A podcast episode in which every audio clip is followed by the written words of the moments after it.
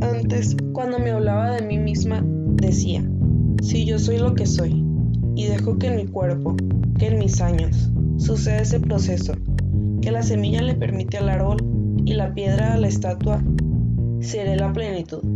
¿Y acaso era verdad? Una verdad.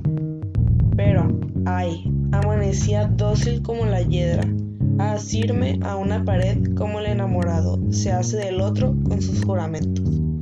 Y luego yo esparcía a mi alrededor, erguida, en solidez de roble, la rumorosa soledad, la sombra hospitalaria y daba al caminante a su cuchillo agudo de memoria el testimonio fiel de mi corteza. Mi actitud era a veces el reposo y otras el arrebato, la gracia o el furor, siempre los dos contrarios, prontos a aniquilarse y a emerger de las ruinas del vencido.